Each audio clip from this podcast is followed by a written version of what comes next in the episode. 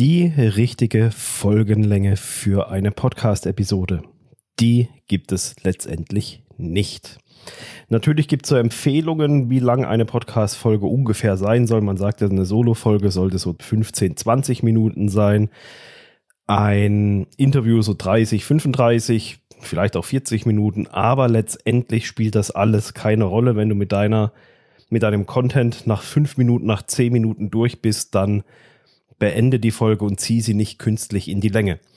Genauso bei Interviews kommt es auch unheimlich auf die Zielgruppe drauf an. Also ähm, ich hatte jetzt ein Gespräch mit einem, mit einem Triathleten und der hat gesagt, seine Interviews sind Stunde, anderthalb Stunden lang ähm, bei die Zuhörer die Folgen während dem Sport hören und das ist Ausdauersport, also sind die entsprechend lang unterwegs. Also man sieht auch hier, es gibt keine ganz klare Richtlinie, sondern der Content soll so lang sein, wie es zu deiner Zielgruppe passt.